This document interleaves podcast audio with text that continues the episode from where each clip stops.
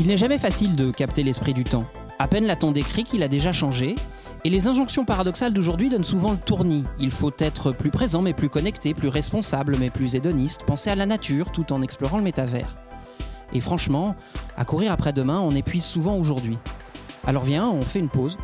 On prend un moment pour essayer de comprendre un petit bout de notre époque, un sujet à la fois, une conversation à la fois. C'est ce que fait l'ADN, tenter d'avoir un demi-temps d'avance pour mieux nous permettre d'agir, analyser les tendances pour les mettre en perspective, voir l'évolution de nos sociétés à l'aune de la plus grande aventure de nos vies, la transition écologique. Alors tous les mois, on vous invite chez nous. C'est pas un cours, c'est une conversation. On est là pour comprendre, pas pour commander. Alors installez-vous, asseyez-vous. Ensemble, on va essayer de comprendre notre présent et ses changements. Bienvenue à Tendance et Mutation, le podcast de l'ADN enregistré en public. Et dans ce cinquième épisode, il est question du juste prix. Évidemment, euh, si vous êtes né après les années 2000, vous n'avez pas la ref. C'est normal, ce que vous entendez, c'était à l'instant. Eh bien, le jingle du juste prix, c'est une euh, émission qui, à la télévision, euh, a demandé à des consommateurs et des consommatrices à chaque fois de deviner quel était le juste prix. C'est un étrange vocable que celui du juste prix. Qu'est-ce qu'il y a de juste dans un prix, au fond? C'est précisément la question qu'on va se poser aujourd'hui, avec une question en toile de fond. L'inflation aura-t-elle raison de la transition écologique? Selon l'étude Who Cares Who Does de Kantar, le pourcentage d'acheteurs préoccupés par le développement durable dans les 24 pays étudiés a chuté de 4 points en 2022 par rapport à 2021 et 2020. Et 45% des personnes interrogées déclarent qu'en fait, il est plus difficile d'avoir un comportement soucieux du développement durable en raison des contraintes financières. Il faut dire que les temps sont durs. En 2022, l'inflation en France s'est élevée à 5,2% en moyenne. C'est selon l'INSEE, mais évidemment, cette moyenne masque notamment la hausse de 13,2% des prix de l'alimentation et celle de 16,3% de l'énergie. Mais heureusement, rassurez-vous, on nous propose encore des prix bas. Très bas. Au supermarché, en bas du bureau, juste là, la banane plantain venue en avion du Costa Rica coûte 72 centimes l'unité. Sur Internet, H&M vend ses jeans à 24,99 euros et la FNAC propose des téléviseurs à 120 euros. Sauf que tous ces prix sont faux. Tous. Notre économie est un mirage et nos normes comptables sont trop partielles. À ce jour, aucun prix ne prend en compte les externalités des produits qui nous sont donc vendus en intégrant uniquement leur coût de fabrication et d'extraction des matières naturelles. Alors pour modifier notre consommation, il faudrait donner désormais une valeur économique à ce qui était invisible, l'intégrer dans le prix et la répercuter aux consommateurs. Et là, forcément, ça coince puisqu'on se dit qu'évidemment, ça va coûter un pognon de dingue et que, au fond, on va se retrouver avec l'ancienne opposition entre la fin du mois et la fin du monde. Cet épisode part donc d'une question en apparence hyper simple. Quel serait le coût de la vie durable? Et nous allons tenter d'y répondre en étudiant trois besoins essentiels se nourrir, s'habiller se laver. Et vous avez donc dans vos oreilles aujourd'hui Charlotte Dereux, la fondatrice de la marque de vêtements Patine, Alexandre Rambaud, enseignant-chercheur à AgroParisTech et co-directeur de, de la chaire de développement écologique, pardonnez-moi, c'est pas du tout le développement écologique, vous voyez, c'est la comptabilité écologique à AgroParisTech. Maxime Deguine, le cofondateur de la marque En Moins, qui propose des produits d'entretien et d'hygiène éco-responsables et engagés. Et Benoît Granier, docteur en sciences politiques, responsable alimentation du réseau Action Climat. Et ensemble, nous allons donc nous poser la question du juste prix, mais avant, il convient de commencer par bien comprendre de quoi on parle. Pour comprendre de quoi on parle, je vais me tourner vers vous. Monsieur Rambaud, vous êtes responsable de la chaire de comptabilité écologique à AgroParisTech. Je voudrais d'abord vous poser une question d'ancien bon élève. Est-ce que j'ai dit une connerie? Ou est-ce que, au fond, il est correct d'indiquer que notre économie est un mirage? Alors, sur euh, l'économie, non, non, ça va. Euh, non, mais sur euh, le fait que c'est l'économie est un mirage, oui, complètement. et c'est pas juste une idée comme ça. C'est juste pour donner voilà un exemple. Il y a le un rapport qui est sorti en 2018 euh, qu'on appelle le rapport Nota Sénard de, Nicole Nota et Jean-Michel Sénard qui avait été commandé par euh, quatre ministères, écologie, euh, travail, économie et justice en préambule aux travaux parlementaires sur la, loi Pacte, d'ailleurs dans la loi dans laquelle il y a eu toutes les questions de raison d'être, c'était la mission, et qui disait directement que à partir du moment où dans la comptabilité on n'a pas les enjeux socio-environnementaux, les prises de décision en fait des tous les acteurs de l'entreprise qui gravitent autour de l'entreprise ne sont pas avisés. donc on est dans un mirage. Il n'y a aucune décision à l'heure actuelle qui est correcte. Est-ce que c'est parce que nos prix ne prennent pas en compte les externalités des produits ou est-ce que là aussi, euh, c'est potentiellement une vue de l'esprit? Alors, en fait, ils ne prennent pas en compte quelque chose, mais c'est pas la question des externalités. En fait, là, je veux, juste préciser un petit point, parce que ce mot-là s'est imposé dans le vocabulaire, j'aurais tendance à dire malheureusement. C'est intéressant parce qu'il y a 20 ans, on parlait d'externalités, euh, les gens regardaient en disant mais c'est quoi ce truc, c'est hyper techno, euh, d'où ça vient? Maintenant, c'est un peu à la mode. Et je dirais malheureusement, parce qu'il y a une différence entre l'impact et l'externalité. Ça, c'est rappelé régulièrement, notamment dans ce qu'on appelle la finance à impact. L'externalité, ça veut dire en fait externe à un marché, c'est-à-dire que déjà derrière, il y a une idée de marchandisation, notamment de la nature, de choses comme ça. Et euh, surtout, l'externalité est totalement euh, centrée non pas sur, euh, par exemple, les atteintes à l'écosystème, un écosystème, mais des atteintes en fait à, ce qu'on peut appeler le bien-être matériel d'un être humain. Pour le dire plus clairement, quand une, entreprise en fait contribue au réchauffement climatique, elle a un impact sur le système climatique, mais tant qu'il n'y a pas en fait la preuve qu'il y a eu une baisse de bien-être matériel quelque part, il n'y a pas d'externalité. Et le pire, ça a été sur les écosystèmes marins où euh, on a eu euh, alors le cas emblématique de l'Exxon Valdez par exemple, où on sait que des écosystèmes marins ont été complètement détruits, donc un impact majeur euh, environnemental. Mais comme on n'a pas pu identifier les, pertes de bien-être, il n'y avait pas d'externalité. Donc ce qu'il faut en fait prendre en compte et ce qui manque, c'est les, vrais impacts sur les écosystèmes avec une vraie mesure dans le monde réel. Ce pas des questions un peu économicistes d'externalité. C'est-à-dire si je, je suis, le problème de l'externalité, c'est que ça correspond uniquement à une vision marchande de la nature qu'il faudrait... Euh, récompenser si ces externalités sont vertueuses ou pénaliser si elles sont néfastes. Au fond, c'est un permis de polluer. À l'externalité, c'est déjà considérer que la nature n'est là que pour servir les êtres humains, qu'elle est là pour en fait être productive, amener des services, ce qu'on appelle les services écosystémiques notamment, et que euh, à partir de là, on va essayer euh, de faire alors euh, qu'on appelle du pricing hein, sur le service par rapport à des marchés réels ou virtuels.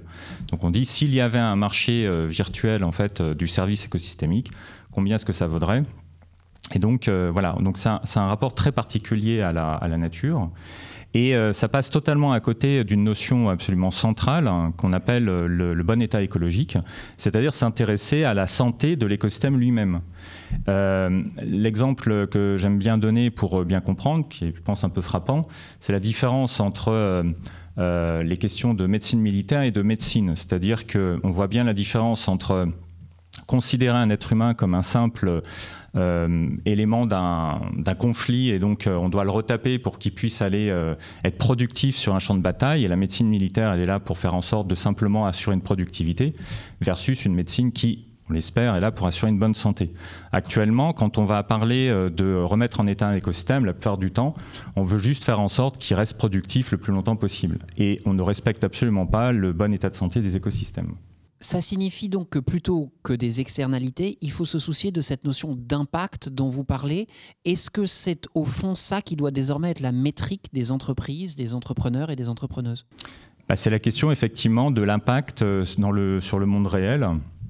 L'impact sur l'état de santé des écosystèmes, sur l'état de santé des êtres humains, avec des notions en fait euh, fondamentales. Par exemple, sur les êtres humains, c'est les notions de décence, d'intégrité physique, psychique, sociale sur les écosystèmes, euh, donc ces notions de bon état écologique, euh, qui renvoient du coup à tout un imaginaire totalement différent. C'est l'imaginaire de l'écologie, c'est l'imaginaire de l'interrelationnalité. Et c'est des choses euh, qui ne sont pas euh, purement virtuelles, c'est-à-dire que ce sont des choses qui sont réellement définies. L'accord de Paris, par exemple, hein, sur le climat, c'est la définition stricte du bon état écologique du système climatique. Donc c'est pas un truc euh, virtuel, c'est une convention internationale, donc on peut le faire. Ça a été fait hein, sur les masses d'eau, alors les lacs, rivières, on a la définition du bon état. C'est même une loi, la directive 4 sur l'eau. On a ça sur un certain nombre d'écosystèmes, on n'a pas ça sur le sol. À l'heure actuelle, il faut bien comprendre qu'on n'a pas de définition de ce qu'est le bon état écologique du sol. Ça veut dire qu'on ne sait pas euh, ce que veut dire réellement dégrader un sol d'un point de vue conventionné, et on ne sait pas du coup ce que veut dire entretenir un sol, ce qui est quand même assez catastrophique. Donc au lieu de partir dans des délires économicistes, encore une fois, d'externalité, ça aurait été bien de passer un peu plus de temps sur la définition de choses aussi importantes. Et dans ce cas-là, comment est-ce qu'on peut le prendre en compte quand on est une entreprise? C'est-à-dire qu'on a euh, pour euh, mission, euh, même si on est une entreprise à mission, on délivre des biens ou des services, comment est-ce qu'on peut intégrer cette notion d'impact, de, de, système ou d'écosystème sain et en tout cas qui se porte bien au sein de sa production et de ses prix?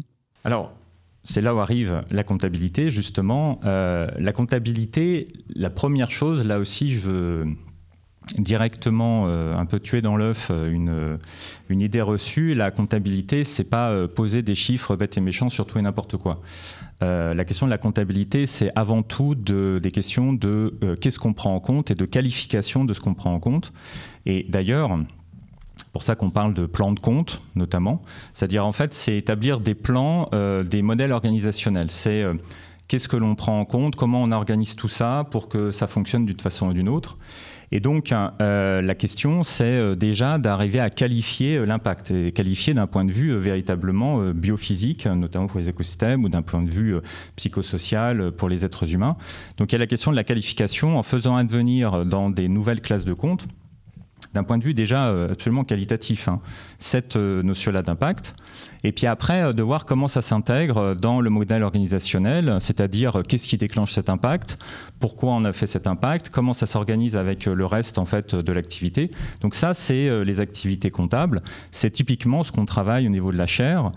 c'est ce qu'on travaille aussi avec une association qui s'appelle le CERCES, le Cercle des comptables environnementaux et sociaux, euh, qui est dédié justement à cette, euh, à cette activité euh, de restructurer les plans de compte, ce qu'on appelle l'architecture des organisations, qui est en fait littéralement la comptabilité, pour intégrer qualitativement déjà les impacts.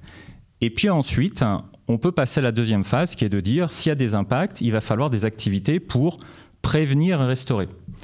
Donc là, on structure les activités pour prévenir et restaurer, et on a des coûts. Et donc, J'aurais tendance à dire la question c'est pas tant la question du juste prix, c'est la question du juste coût pour pouvoir en fait euh, euh, préserver et euh, entretenir notre monde. Pour savoir si nous pourrons bientôt trouver la transition dans nos rayons, euh, nous avons le plaisir d'avoir avec nous deux entrepreneurs et un expert de l'alimentation. Euh, Charlotte Dereux, vous êtes euh, une adoratrice repentie de Zara. vous êtes la fondatrice de Patine, une marque de vêtements qui a désormais 5 ans et qui vient d'être labellisée Bicorp. On a commencé l'émission avec le prix très bas d'un jean en fast fashion. Ça coûte combien un jean Patine? Bonsoir, ça coûte 130 euros. Alors, Évidemment, c'est plus que 24,99 euh, et c'est évidemment parce que vous avez fait le choix euh, de travailler avec des matériaux et des processus de fabrication qui ne sont pas les mêmes. Euh, à quoi est-ce que vous avez dû renoncer? À beaucoup de choses, mais du coup, notre parti pris, c'est que le renoncement, ça nous rend très créatifs. on renonce à la notion de promotion déjà parce que euh, le prix euh, si c'est le prix juste c'est ça veut dire qu'il est il doit pas beaucoup bouger. Euh, et du coup ça c'est un bouleversement pour une marque de mode en termes de modèle parce que on peut pas construire notre marge par rapport à un futur discount dans la vie du produit. Et ça aujourd'hui on est sur des taux de discount dans les dans la mode qui, qui sont autour de 40 50 donc les marques construisent tout leur calendrier par rapport à des soldes avant soldes avant avant soldes de vente privée, etc. Euh, et quand on est du coup avec le prix juste toute l'année, on n'a pas déjà cette, euh, cette arme-là. Et donc, euh, il va falloir expliquer avec intelligence et transparence pourquoi c'est le bon prix. Et donc avec créativité. Et alors justement, comment est-ce que vous avez défini ce bon prix? Il y a le prix des matières premières, j'imagine. vous avez fait le choix du lin, du coton bio, de, de matières biosourcées, de travailler avec des gens que vous allez rencontrer, donc de travailler plutôt en, en circuit court. On imagine bien que ça a des coûts euh, planchers, mais comment est-ce que vous avez défini le prix final? Alors le bon prix pour nous, c'est un prix qui, est, euh, qui reste démocratique. Alors ça peut euh, faire sourire à 130 euros, mais euh, quand on ramène un prix à l'usage du vêtement, puisque tout ça, ça part du fait d'accepter d'acheter un peu moins, ce que moi je trouve effectivement triste, parce que j'adore la mode, j'ai pas adulé, je corrige, mais j'ai bien aimé Zara. en tout cas, j'ai toujours adoré le vêtement et ce que ça peut créer et la confiance que ça peut donner, les histoires de créateurs. Enfin, j'adore la mode, donc j'ai créé une marque de mode. Euh, mais j'ai eu un réveil écologique brutal et violent. Euh, J'en suis pas sortie depuis. Et du coup, ça a été un traumatisme horrible parce que le jour où j'étais prête, euh, il y avait, fallait surtout pas rajouter une marque sur la planète. Et du coup, patine, c'est cette tension permanente. Un juste prix, du coup, c'est un prix quand on le ramène au nombre de fois où on va porter le vêtement, qui est tout à fait acceptable. Et aujourd'hui, la majorité des vêtements ne sont pas portés. Donc, un vêtement est une illusion, une chimère de vêtements pas chers, qui est en fait, du coup, rapporté à son réel usage, euh, aussi bien euh, tangible et raisonnable de je le porte, mais aussi le plaisir qu'on a à le porter, euh, qui est en fait finalement très très haut. moi, j'ai vécu vraiment des, comme, comme, des ruptures amoureuses, des trahisons en fait du placard. C'est-à-dire que dans la boutique ou sur le site internet, c'était sublime, ça allait changer ma vie. Et une fois que je l'avais rapporté, déjà, il avait un petit peu perdu des paillettes. Et puis la première fois que je le lavais et que je devais le repasser et le remettre, les, goutures qui tournent et, et puis le tissu trop fin et puis tout ça euh, c'était euh, c'est terrible en fait. Euh, on se fait, on, nous ment. du coup, c'est ça qu'on essaie de résoudre, c'est de faire du prêt à reporter et pas du prêt à porter. Donc effectivement, un jean à 50 euros chez Zara, c'est ça a l'air pas cher, mais finalement mon jean est beaucoup moins cher et presque moins cher que Shine. Reste ma question. Dans ce prix de 130 euros, Comment est-ce que vous l'avez ventilé? Comment est-ce que vous l'avez construit? Un, prix, c'est une construction. Vous vous êtes dit, bon, ça me coûte tant, ça doit me rapporter tant, euh, euh, je dois marger à combien? Euh, Quelle a été la démarche de construction au sein de votre équipe et avec vous directement? La démarche a été de se dire comment on crée une valeur, euh, la plus grande valeur, mais une valeur à la fois pour, euh, nous et pour euh, nos clients. Et du coup, c'est cet équilibre-là qui, donne un prix. ça veut dire du coup qu'on doit construire un modèle économique qui est tenable. Donc forcément, quand on construit une entreprise, on, fixe un, un, volume de marge brute qui va nous permettre de, de, qui est soutenable et qui va permettre de soutenir le modèle et la croissance de l'entreprise. Et là, c'est renoncer aussi à des multiples de marges euh, qui euh, permettent de faire euh, de la pub, des soldes, de plein de boutiques, du wholesale, etc. Donc ça, c'est encore une fois, c'est de côté. En revanche, ce qu'on n'a pas enlevé, c'est ce qui nous semble, nous, essentiel pour construire une marque nouveau modèle. Ça commence par la qualité de la matière. Donc du coup, dans, le découpage du prix, on a des, des, coûts de matière qui sont 3 à 4 fois plus élevés qu'une marque standard. mais derrière, quand vous allez recevoir votre pièce, votre t-shirt ou votre chemise, tout de suite, vous allez prendre en main cette matière vous allez dire, mais ça fait, ça fait des années qu'on n'a pas eu ça en main, et surtout les femmes qui ont été euh, emmenées vers des viscoses pas possibles et des, des vieux polyester. Donc euh, voilà, c'était encore un peu un truc masculin, la robustesse du tissu, le costume en tweed et tout. Donc non, non, on a droit à tous à des, des bonnes matières. Donc le prix est beaucoup là-dedans. Euh, et ensuite, c'est le prix aussi du local, parce que là où on fait un peu de comptabilité quand même, c'est sur l'analyse du cycle de vie du produit, sur ses émissions carbone, sur le volume d'eau consommée, sur l'eutrophisation de l'eau. Effectivement, vous avez raison, c'est pas du tout complet, c'est-à-dire qu'il euh, il faut surtout pas euh, s'arrêter à des, à des labels ou tout ce qu'on peut mesurer. Encore une fois, parce qu'en plus on parle de mode, donc euh, le fait de, porter 200 fois quelque chose, c'est parfois plus fort que le fait qu'il soit en coton bio, parce qu'on l'aime, donc il y a de l'amour dans, dans l'écologie. mais du coup, effectivement, bah, c'est assez prosaïque pour faire un vêtement qui va avoir un impact significativement plus bas que son concurrent, le faire au Portugal et pas à l'autre bout du monde, le faire dans, et rien que d'un point de vue mix énergétique de nos partenaires, ça, a, un, coût. Euh, donc euh, le fabriquer en Europe ou même certaines, certaines euh, compositions en France, on est sur des ratios. pour donner un exemple, le tissu de notre chemise qui est fait au tissage de Charlieu près de Lyon, on est sur un écart de 1 à 200 en termes de coût énergétique du mètre de tissu par rapport à un tissu équivalent en Chine. Au-delà du fait qu'il est sublime, qu'il a une histoire et, voilà. Mais du coup, les, ratios sont vraiment très très Euh, cette démarche de calcul du prix, la marque en moins va jusqu'à la publier sur son site. Euh, ainsi, on, voit euh, très littéralement pourquoi votre pack de 42 doses de lessive coûte 17,90 euros. Maxime Deguine, vous êtes le cofondateur de la marque en moins. Même question, comment est-ce que vous arrivez à ce prix de 17,90 euros quand on a, quand on a retravaillé notre. Quand on a créé la marque en moins, on s'est posé la question de comment inventer un nouveau modèle de consommation qui soit viable pour les générations futures. Et en fait, l'hypothèse de base, moi, avec mon associé, on travaillait tous les deux dans la grande distribution. Et en fait, on s'est dit, on est en train d'utiliser des vieilles recettes de distribution pour des nouveaux besoins et des nouveaux produits. Donc en fait, si jamais on continue à réfléchir en disant on prend le modèle actuel qu'on a créé il y a 60-70 ans pour certains besoins et on essaie d'appliquer nos, nouveaux besoins dans ce modèle, en fait, on va pas y arriver. Et on se retrouve avec des produits qui coûtent une fortune en magasin bio on ne sait pas trop comment euh, on peut les acheter si on n'a pas les moyens, ou sinon on va se retrouver, bah, comme dans la période actuelle, avec une inflation, et donc forcément, bah, de moins en moins de personnes vont acheter les prix. Je crois que vous disiez tout à l'heure, c'est moins 2%. C'est quand même inquiétant avec la prise de conscience écologique qu'on est en ce moment, qui est moins 2% ou de moins de deux points, je crois, moins de points de personnes qui aujourd'hui disent vouloir acheter des produits écologiques. Ça, c'est quand même très inquiétant. Et pour moi, le prix est au cœur de cette équation.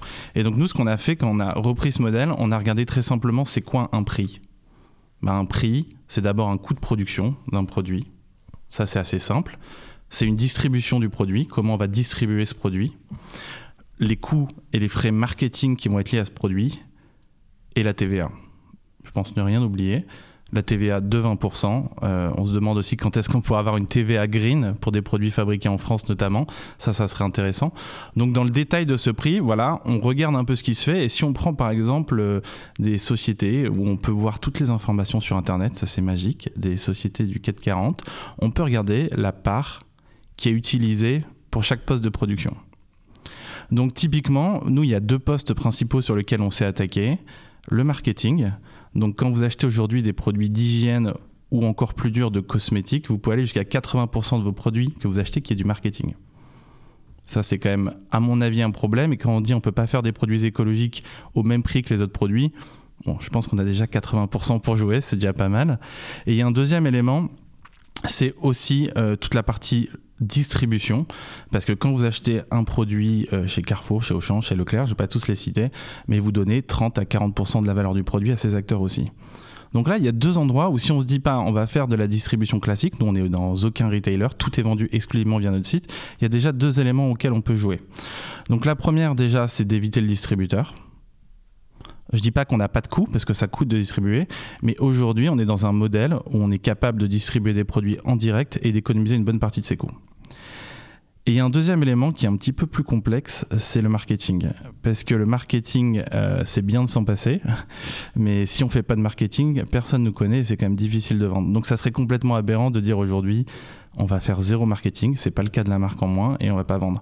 Par contre, il y a une question qu'on s'est posée, c'est combien de fois il intervient ce marketing. Quand vous achetez votre flacon de Ariel, combien de fois on vous a rappelé que Ariel existait, Ariel était présent et Ariel l'avait plus blanc que blanc On vous l'a rappelé un bon nombre de fois. Et donc du coup, on s'est dit, en fait, on va créer un modèle sur la répétition et sur l'engagement des clients. Et en fait, si jamais on se dit, oui, c'est un coût de se faire connaître, c'est un coût de vous convaincre de nous rejoindre dans l'aventure, mais il y a aussi un élément dedans, c'est que par le système de livraison régulière qu'on a mis en place, eh ben nous, on a une énorme rétention. Ça veut dire qu'on va vous donner un service qui est aussi plus pratique. Vous allez vous faire livrer chez vous directement tous vos produits. Vous n'aurez plus à y penser. Et donc, du coup, de cette manière, on va, réussir à vous garder sans avoir à chaque fois d'avoir payé des centaines de milliers d'euros à la télé pour dire on existe. Et donc, du coup, ça, quand on le fait, bah, ça permet de réduire considérablement la part de marketing. Et je ne vais pas vous dire aujourd'hui que si vous achetez chez nous, vous achetez au même prix que la grande distribution. Il y a des produits, les tablettes lave-vaisselle, on n'est pas encore assez bon. Vous allez payer 15% plus cher. Je ne pense pas que ce soit énormément plus cher. De toute façon, vous pouvez regarder directement le comparatif. Tous les comparatifs de prix sont sur notre site. Toutes les explications des prix sont sur notre site. Par contre, il y a des produits déjà aujourd'hui où en étant une petite marque, on vend euh, aujourd'hui, on a lancé une gamme de couches par exemple il y a trois semaines, on a 800 ou 900 abonnés sur les couches. Malgré ces volumes qui sont très faibles sur le secteur, on arrive aujourd'hui à proposer des couches qui soient moins chères que Pampers en étant clairement plus qualitative. Donc pour moi, la question du prix, j'espère y répondre, mais elle est quand même basée dans deux éléments importants qui sont, en tout cas dans notre catégorie à nous, euh, le DPH, droguerie, propreté, hygiène, la part du marketing dans le produit et la part de la distribution sur lesquelles on peut jouer. Et dans ce cas-là, cet argent, on le prend et on le remet dans le produit pour un produit plus simple, plus écologique, mais toujours accessible. Oui, parce que ce que vous nous rappelez à l'instant, c'est que euh, à la fois la marque en moins et Patine euh, vendent leurs marchandises directement en ligne. Il n'y a pas de, distributeur. Euh, Maxime, vous nous disiez à l'instant que vous avez opté pour un modèle d'abonnement en, nous expliquant pourquoi. Au fond, que ça remplace presque une certaine partie du, du marketing, en plus d'être effectivement assez pratique. Charlotte, vous, vous fonctionnez avec des précommande. Euh, le but, c'est quoi? Pas de stock, pas de coût? Euh, Effectivement, le, une des raisons pour lesquelles les prix sont trop élevés, puisque vous comparez le jean à 50 euros de Zara, mais je préférais qu'on le compare à 500 euros de Jacquemus. Et, du coup, ça sera plus intéressant ce rapport-là. Euh, ce, que je veux dire, c'est que du coup, effectivement, le, le, un des énormes problèmes de la mode, c'est le stock. comment on fabrique des vêtements, comment on essaie de fabriquer des vêtements qui vont être vraiment portés et qui vont pas finir euh, soit dans des placards euh, inactifs, soit bien pire euh, pour inonder des déserts africains qui n'ont pas du tout besoin de nos, vêtements de mauvaise qualité à peine portés. et du coup, pour faire ça, la précommande est un super outil puisque on va fabriquer les vêtements une fois qu'on a les commandes. Du coup, l'intérêt aussi est de créer aussi pendant toute l'histoire euh, à la fois de la conception du vêtement avec notre communauté, puis euh, son arrivée imminente, puis le lancement de la précommande, l'animation de la précommande et tout le temps de fabrication jusqu'à l'expédition, euh, de pendant toute cette période, créer aussi un attachement très fort euh, aux vêtements, euh, en allant carrément jusqu'à proposer à notre communauté de, de, participer à sa création, puisqu'on écoute euh, leurs avis. Par exemple, là, on sort un trench dans deux semaines je ne sais pas quand le podcast sera diffusé, mais euh, du coup, dans deux semaines, on a 3000 personnes qui nous ont décrit le trench de leurs rêves. Et du coup, euh, pour, pour, des personnes qui sont euh, marketeuses ou dans la pub qui nous écoutent, c'est un rêve absolu en fait. C'est des histoires, des histoires de vêtements, parce qu'à la fin, c'est la seule chose qui m'anime. C'est dessinons la mode ensemble et comment on crée ce vestiaire parfait qu'on remet. Donc la précommande est très pratique. Maxime, vous aussi, vous, vous êtes très proche euh, des, consommateurs et des consommatrices de vos produits. Vous leur demandez ce dont ils ont besoin. Ils peuvent eux aussi euh, participer à la création de, certains euh, produits. Est-ce que ça signifie, cela dit, que vos marques ne sont viables que dans des marchés de niche? C'est-à-dire qu'en fait, vous pouvez avoir une communauté, certes, très impliquée, mais qu'elle ne pourra jamais atteindre le mass market C'est une bonne question. c'est aussi ma plus grosse crainte honnêtement. C'est une conviction, je suis peut-être très dur euh, là-dessus, mais on s'est toujours dit ça avec euh, Nicolas. Si on fait une petite entreprise, on aura peu d'impact. Et dans les mesures aussi d'impact de ce qu'on crée, si on passe pas à l'échelle, est-ce qu'on n'est pas finalement plus polluant que les autres? C'est une vraie problématique.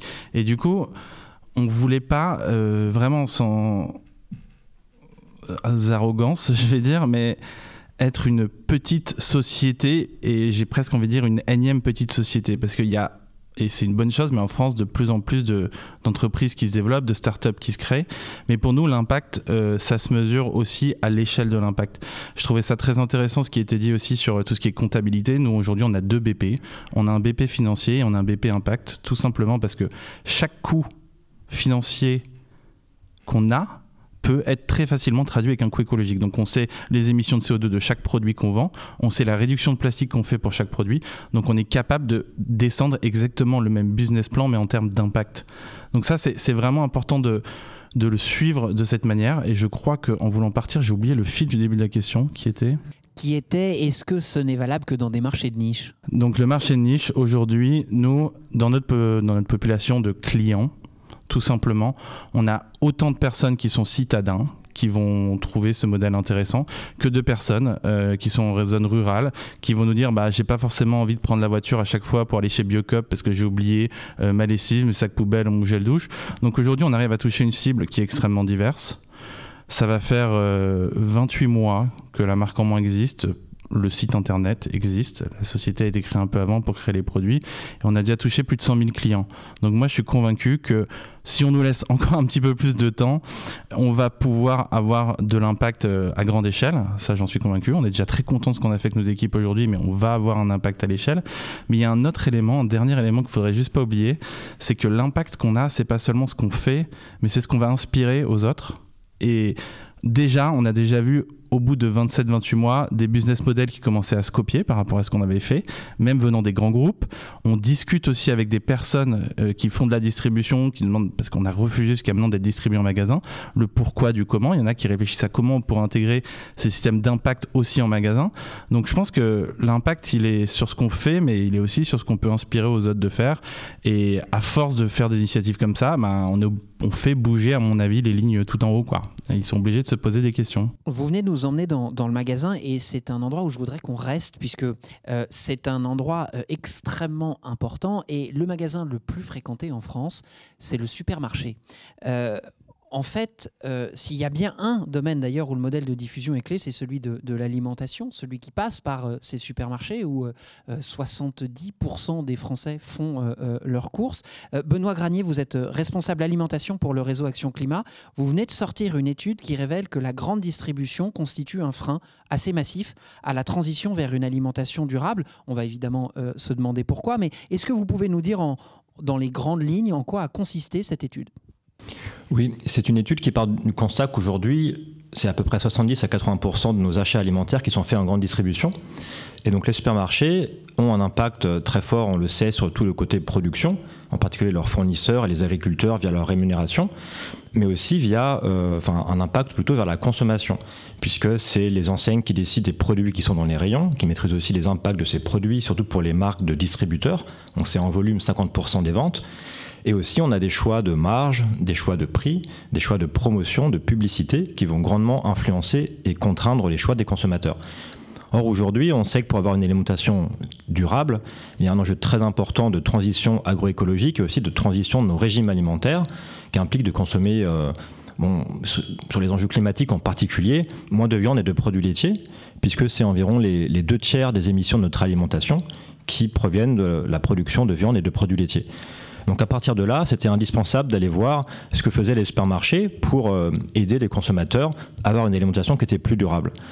Donc on a évalué les huit principales enseignes euh, françaises pendant à peu près euh, un travail qui a duré une année pour voir un petit peu en termes de transparence et en termes de pratiques pour euh, soutenir les consommateurs et les agriculteurs, lesquelles étaient plus ou moins performantes. Alexandre Rambaud nous le rappelait euh, en préambule, les prix actuels que nous avons ne reflètent jamais la réalité de nos produits. C'est encore plus vrai dans l'alimentation où il n'y a aucune indication de ce qu'on appelle les coûts cachés. Exactement. C'est vrai qu'en termes d'alimentation, on nous dit beaucoup que le juste prix, c'est celui qu'on trouve en supermarché, c'est le bas prix.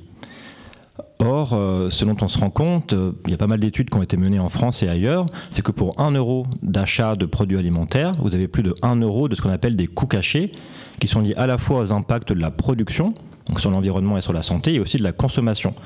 Production, qu'est-ce que ça veut dire? Bah, Ça va être tout l'usage des pesticides, des engrais de synthèse, aussi les élevages intensifs qui génèrent beaucoup de pollution. Donc c'est pollution de l'air, pollution des sols, pollution des eaux, qui implique après beaucoup de dépenses très lourdes pour dépolluer tout ça. Et après, il y a toutes les dépenses qui sont liées à la consommation de produits qui sont mauvais pour la santé. Donc soit des produits qui sont mauvais en soi, comme les aliments ultra transformés, riches en sucre, en gras, en sel, en additifs, ou bien l'excès de consommation d'autres produits, en particulier de viande et de produits laitiers.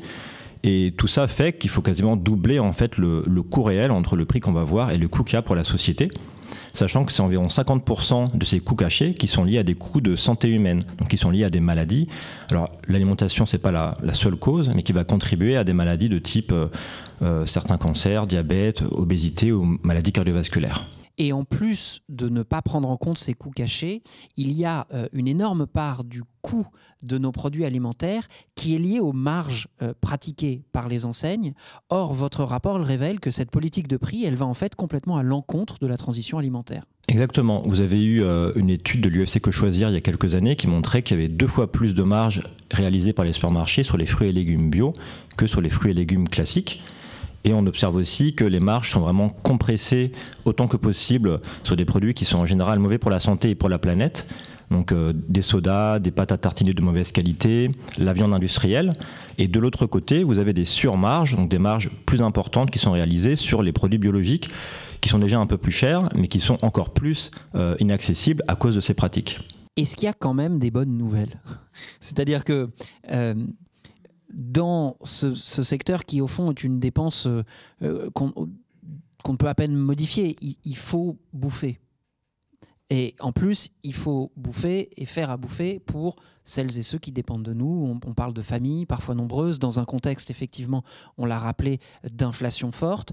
Donc, est-ce que malgré cette euh, inaction ou voire même immobilisation des grandes surfaces, est-ce qu'il y a quand même quelques signaux ou des mouvements encourageants dans la grande distribution? Oui, il y en a. Et avant, je tiens à préciser que ce n'est pas uniquement de l'inaction, c'est que c'est aussi une action qui est coupable. Parce que le fait de faire euh, de la promotion constante dans les catalogues, euh, dans les rayons, euh, du marketing, pour inciter à la consommation et même à la surconsommation de viande et de produits laitiers de mauvaise qualité, là, on agit proactivement contre l'intérêt des consommateurs, à la fois leur santé à court terme et les enjeux environnementaux à plus court et plus long terme. Néanmoins, je vous rassure, en effet, il y a quelques éléments intéressants. Euh, un élément, c'est qu'il y a des campagnes de communication qui sont menées par plusieurs enseignes pour promouvoir une alimentation plus végétale. C'est le cas de Carrefour, par exemple, qui a lancé une campagne. Lundi, c'est Veggie ou Veggie, mais aussi le mardi, mais aussi le mercredi. Vous avez Monoprix qui a participé à Veganuary euh, au mois de janvier. Euh, et aussi une campagne qui a été lancée par Lidl, la Veggie Vegan Week. Ce n'est pas suffisant, ça compense pas le fait que vous avez peu de produits euh, végétariens dans les magasins. Dans les plats préparés, par exemple, au rayon frais des plats préparés, 92% des plats contiennent de la viande et du poisson. Donc ça complique un peu les choses si vous voulez naître ne serait-ce que végétarien, enfin ne serait-ce pardon que flexitarien, mais si vous êtes végétarien, c'est encore plus compliqué. Euh, mais il y a quand même ces campagnes-là qui ont le mérite d'exister parce que côté action publique, euh, les campagnes de communication pour manger moins de viande et plus de protéines végétales, vous n'avez pas dû en entendre beaucoup. Euh, parce que malgré le consensus scientifique actuel, euh, bah, on n'en a toujours pas, surtout sur la consommation euh, de viande.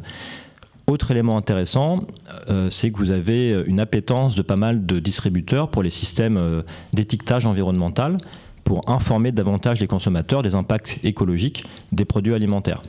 Donc il y a pas mal de choses qui ont été expérimentées par les enseignes, comme l'EcoScore, le Planet Score ou la note globale par exemple.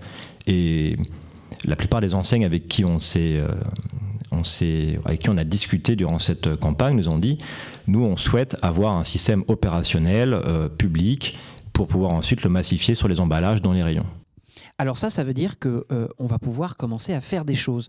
Euh, nous, au début du podcast, on voulait savoir combien nous coûterait de changer le monde par la consommation. Bon, évidemment, ce n'est pas la consommation qui va changer le monde euh, en réalité, mais on a appris qu'il ne s'agit pas seulement de la valeur à donner au produit, mais que le modèle de distribution lui-même est complètement périmé. Alors maintenant, on fait quoi? Et nous retrouvons tous nos invités pour tenter ensemble de savoir comment définir le juste prix comment le rendre accessible et donc acceptable euh, à tous. Et j'ai une question euh, qui s'adresse à, vous tous, et aussi à vous, évidemment, Charlotte.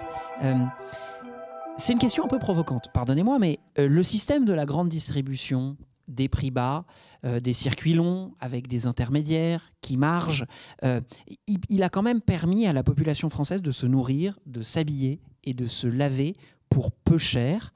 C'est quand même un point qui est difficilement contournable. est-ce qu'il est dépassable? Ou est-ce qu'à un moment, on va quand même fatalement se dire, bah ouais, mais il faut quand même que tout le monde puisse, évidemment, se nourrir s'habiller et se laver. Je vois des mines dubitatives parmi mes invités, cher public. Euh, est-ce que, est que, en fait, on est persuadé quand même qu'il existe un moyen de répondre à tous ces besoins pour tous, massivement, à un prix abordable? Moi, je répondrais par le est-ce qu'on a besoin de ce massif? Euh, C'est-à-dire que la, première chose, c'est peut-être de reconsidérer ses besoins. Euh, sans être dans une euh, frugalité punitive, il faut que tous, on accepte aussi de consommer moins.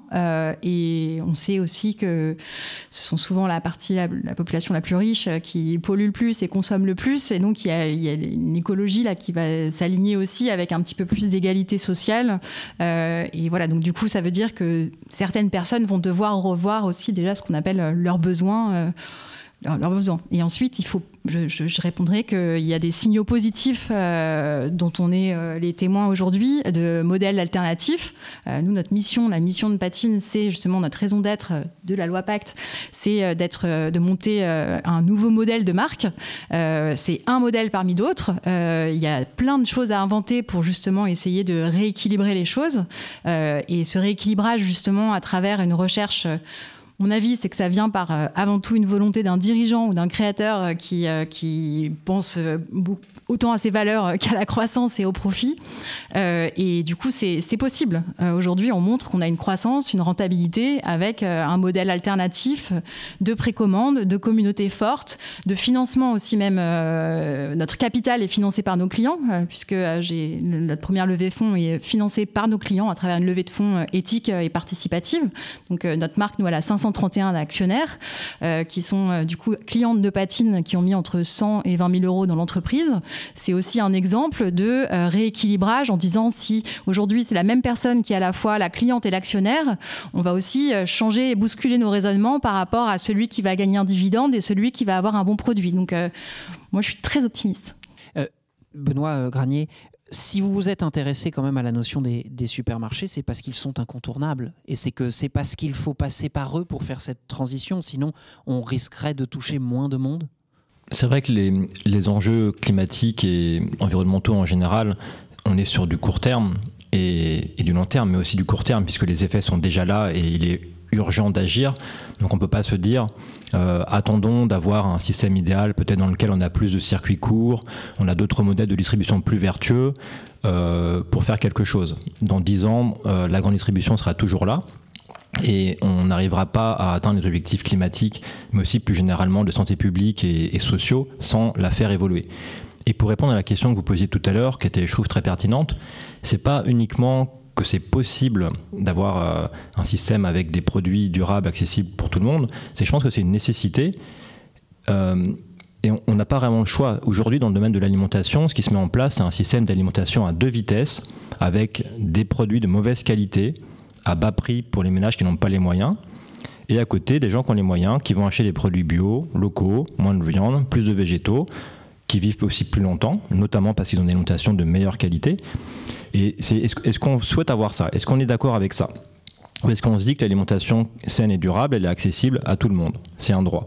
Et quand on dit ça, bah, ça implique en effet de changer le logiciel de la grande distribution, mais aussi des pouvoirs publics.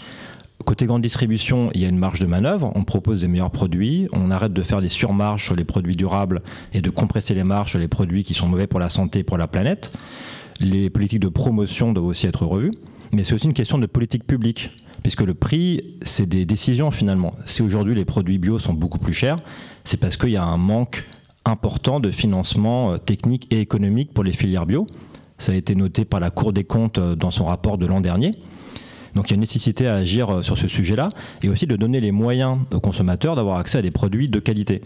Ça peut passer par expérimenter une baisse de la TVA sur les produits bio et les fruits et légumes. Ce, dont Maxime parlait tout à l'heure, avec cette idée de, TVA verte, au fond Exactement. C'est une chose euh, que le réseau Action Climat que je représente euh, invite à d'abord expérimenter et aussi à encadrer la façon euh, dont la valeur ajoutée est captée pour être sûr que ce n'est pas quelque chose qui va revenir finalement à la grande distribution plutôt qu'à une baisse de prix ou à une meilleure rémunération des agriculteurs.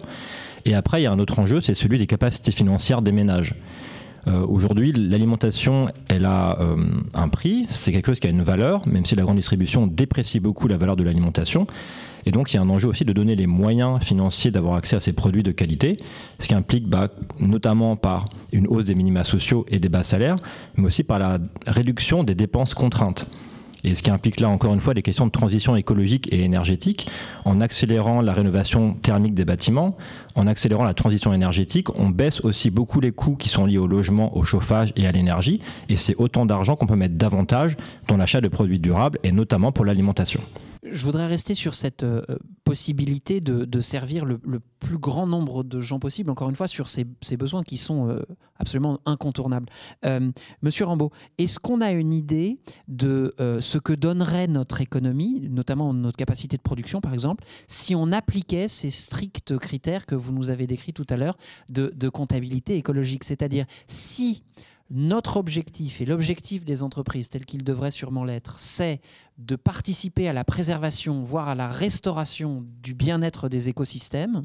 Euh, qu'est-ce que cela impliquerait en termes de contraction de l'offre?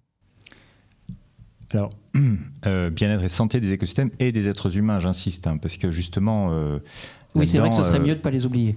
pour rebondir sur ce qui vient juste d'être dit, c'est qu'il y a des effets, et d'ailleurs des effets aussi systémiques hein, qui font que à partir du moment où vous garantissez en fait des salaires décents, forcément il y a plus d'argent pour pouvoir acheter des prix, enfin des, pardon, des, des, biens et des services qui sont plus chers. donc c'est ces boucles-là aussi qu'il faut prendre en compte. Ce qui se passe, c'est que sur les déjà localement les, expérimentations et euh, les différentes missions, parce qu'on commence à, passer à l'échelle dans la, mise en œuvre de ces euh, dispositifs, montrent que, un, euh, bon, il y a des réductions de, rentabilité et de rendement, mais qui sont, de mon point de vue, enfin, pas le seul à penser ça, ce qu'on peut appeler des assainissements des marchés. C'est-à-dire qu'on a vécu dans l'illusion d'avoir des rentabilités absolument aberrantes. En plus, illusion qui n'est pas si euh, vieille que ça, hein, euh, je veux dire, parce que là, on parle euh, de, questions, par exemple, sur la distribution, où on parle de, rentabilité absolument aberrante, mais ça s'est fait dans le courant du XXe siècle, grosso modo. donc, on n'est pas non plus sur, des choses qui sont intrinsèques, je sais pas, anthropologiques. Enfin, c'est pas. et. Et avec des bonnes nouvelles, c'est qu'on a des modèles d'affaires qui permettent de garantir, et c'est le point important, des, des, possibilités euh, d'avoir un profit permettant de rémunérer en fait euh, les, euh, les exploitantes, exploitants, donc tout à fait correctement, et donc voilà, qui permettent d'avoir quelque chose de une certaine stabilité. Je rappelle quand même aussi par rapport à ça que par rapport à cette question justement de rentabilité et de, de rendement qui est recherché, c'est que la, grande majorité en fait des acteurs, on va dire, de l'économie réelle ne raisonne pas sur euh, une, vision de croissance permanente, mais de chercher à stabiliser des modèles d'affaires et donc euh, d'avoir euh, des marges qui permettent de vivre et d'avoir quelque chose qui soit dans une performance économique voilà, viable. Donc je dirais ce que ça ferait, de mon point de vue, et on essaye de commencer à modéliser ça de façon macroéconomique, c'est que ça assainirait réellement les marchés. Mais c'est clair que derrière, il doit y avoir euh, un travail systémique, euh, effectivement, sur la fiscalité, les modes de financement, euh, les boucles de rétroaction sur on met un salaire décent, donc ça permet d'avoir plus accès à des produits plus coûteux, etc. etc. On entend qu'il y a des choix de politique publique, évidemment, très forts, notamment en termes d'étiquetage environnemental, vous nous l'avez rappelé, Benoît, aussi de, politique publique au sens plus large. J'aimerais attirer votre attention ou plutôt vous poser des questions sur un dernier aspect, euh, qui est un aspect que vous partagez, euh, Charlotte et Maxime, c'est celui de la transparence. Euh, vous mettez tous les deux dans vos marques, sur vos sites internet, un accent sur cette transparence. Maxime, le manifeste de la marque en moins stipule même la transparence, c'est le bio de demain, c'est le seul moyen de construire une nouvelle relation de confiance avec notre communauté. Est-ce qu'il faut comprendre désormais que la transparence est autant un moyen qu'une fin, c'est-à-dire vous faites moins de marketing, mais en même temps, de cette manière-là, vous continuez à à la fois afficher vos valeurs et faire grandir votre base de clients alors les questions, elles sont vraiment bien posées, hein, parce que on fait, on fait ce qu'on peut. Je suis en, en bug un peu depuis 3-4 minutes sur la question de la grande distribution en me disant mais c'est quoi la grande distribution de demain? C'est quoi la grande distribution dans laquelle j'ai envie d'aller acheter mon produit? Et euh, la première chose qui m'est venue, c'est qu'il y a quand même un gros risque, euh, c'est le greenwashing. C'est-à-dire qu'aujourd'hui, euh, moi, ce que j'ai pu voir de l'autre côté, que ce soit dans la grande distrib, euh, je bossais dans un gros industriel euh, qui faisait du chocolat, et ce que j'ai pu voir aussi chez la marque en moi, en discutant avec pas mal de personnes, c'est quand même que c'est vraiment facile de tromper le consommateur. Le consommateur, il est dans le rayon, en moyenne, il prend 3 secondes pour prendre une décision d'achat. Donc c'est tellement facile de le tromper que, alors j'ai pas encore classifié dans ma tête où j'en étais avec euh, le mardi pour les véganes euh, dans, cette échelle-là, euh, pour savoir si c'est du greenwashing ou pas, parce que ça pousse à, s'améliorer, mais bon, quand on voit les rayons qui en charcuterie dans le supermarché, ça pose quand même quelques questions. Donc, où j'en venais, c'est qu'il y a du greenwashing et notre conviction, et je la reformulerai presque un peu différemment, mais c'est que seule la transparence radicale permet de créer des produits qui soient véritablement dans l'intérêt du consommateur. Et si je me permets de, rêver un petit peu au supermarché de demain, du coup, mais je me dirais, imaginons on passe dans un rayon avec tous les packaging qui ont obligatoirement, en gros, dessus, écrit les émissions de CO2 qui sont liées à la fabrication du produit et le prix qui a été dépensé, le coût qui a été dépensé pour fabriquer le produit. Et pour moi, c'est la meilleure solution, la transparence, parce que j'ai confiance euh, dans les gens euh, pour prendre des bonnes décisions. Je pense que personne ne se lève le matin en disant trop cool, je vais polluer aujourd'hui, trop cool, je vais acheter un produit à base de 80% de marketing. Donc si tout simplement déjà on arrivait à mettre ça en place, alors je dis pas que c'est facile, hein, euh, mesurer l'émission de carbone, ça a un coût, ça, nous ça nous prend encore beaucoup de temps, on n'est pas du tout encore à 100% bon là-dessus. Mais si jamais c'était ça, et c'est ça pour moi la transparence. Est-ce qu'on n'aurait pas là un impact vraiment fort, complet? Parce que chacun serait à même de prendre une décision raisonnée en ayant toutes les informations dans ses mains pour prendre cette décision. Donc pour moi, c'est ça la transparence et c'est ça le supermarché de demain, c'est tout dire, euh, en tout cas au moins déjà sur les émissions de CO2 et sur le coût de produit. Charlotte, est-ce que c'est aussi euh, un moyen au fond de remettre la valeur au bon endroit? C'est-à-dire euh, le juste prix, c'est peut-être justement pas le prix bas oui, absolument, parce que du coup, sur la mode, on est à la fois sur, comme vous l'avez dit, un besoin essentiel qui est de s'habiller, mais aussi sur quelque chose qui est peut-être un petit peu, qui, est aussi associé euh, au, désir, au plaisir, euh, qui on est, donc des, choses qui, sont, qui peuvent paraître plus futiles euh, que l'alimentaire, et, où il y a une énorme part du coup de, de rêve et de, de désirabilité et de, voilà, des choses qui sont peut-être moins mesurables. Donc, moi, je me dis que la transparence doit être euh, essentiel sur tout ce qui est euh, tangible et mesurable. Euh, typiquement, les tests en laboratoire pour montrer que bah, un t-shirt ne vrille pas, qu'on a fait un test, qu'on l'a tourné 50 000 fois dans une machine et qui bouge pas. Bah, ça, au moins, c'est objectif. On peut l'écrire, l'afficher. pareil pour du coup la mesure d'impact carbone ou pollution d'eau, par exemple. Et puis il y en a d'autres qui sont liés plutôt, il me semble, à comment on crée en fait un des nouveaux imaginaires et des belles histoires. La transparence, pour moi, en fait, c'est surtout, euh, c'est plus arrêter de raconter des histoires parce qu'en fait, la mode, euh, la publicité, le marketing, qui sont des choses qui m'ont fait euh, rêver plus encore que Zara. du coup, c'est, je, enfin, je, pleure toujours devant une bonne pub et je pense que je continuerai jusqu'à la fin de ma vie. Mais c'est, pas arrêter de raconter des histoires, c'est raconter des histoires vraies. Et, et du coup, c'est là où la transparence est intéressante et, et dépasse aussi le, un tableau Excel avec des données euh, dont on a besoin, c'est essentiel, mais c'est aussi quelle histoire on va raconter euh, et comment on va emmener les gens dans notre euh, construction de marque, dans, la construction de ces vêtements qu'on va créer. et je crois que c'est là aussi où on, effectivement on remet de la valeur. voilà, il faut, raconter des, histoires vraies et créer des communautés. Et c'est aujourd'hui, du coup, en alimentation, on se demande comment on va nourrir tous ces milliards de personnes euh, sur Terre. Euh, dans la mode, on se dit plutôt qu'est-ce qu'on va faire de tous ces vêtements qui servent à rien. Euh, et du coup, on essaie de résoudre plutôt un problème de, trop plein, de, surconsommation. De, on, est, obèse de vêtements. Et donc, du coup, il faut recréer justement de la sobriété, mais avec toujours ce désir et, et voilà, avec des belles histoires vraies des belles histoires vraies, des histoires euh, de valeur et pas que de prix. Euh, après tout, euh, un rêve, ça n'a pas de prix. On peut tous rêver en permanence d'essayer de contribuer un tout petit peu à sauver le monde ou du moins à moins péter la planète. C'est ainsi que s'achève ce cinquième épisode de Tendance et Mutation, le podcast de l'ADN. Merci beaucoup à nos invités d'avoir été avec nous aujourd'hui. Merci à Utopie pour son travail sur les prix bas. merci à Tech for Life pour son travail sur la fête à Pigou. Merci à Fleur et Emma qui ont contribué à euh, préparer cette émission. Et merci euh, à vous euh, qui êtes si nombreux ou si nombreuses à nous écouter, puisqu'au fond, ça nous donne une liberté absolue. donc merci de pas forcément encore être tous là, ça va venir, vous en ferez pas. Bientôt, on sera le premier podcast sur la plateforme d'Apple. D'ici là, je ne peux que vous donner rendez-vous le mois prochain pour une émission qui s'intéressera à quelque chose de chouette. Je peux pas encore vous dire quoi parce que j'ai pas inventé le sujet, mais là aussi, ça va venir. D'ici là, prenez soin de vous et de la planète. Après tout, c'est un peu la même chose.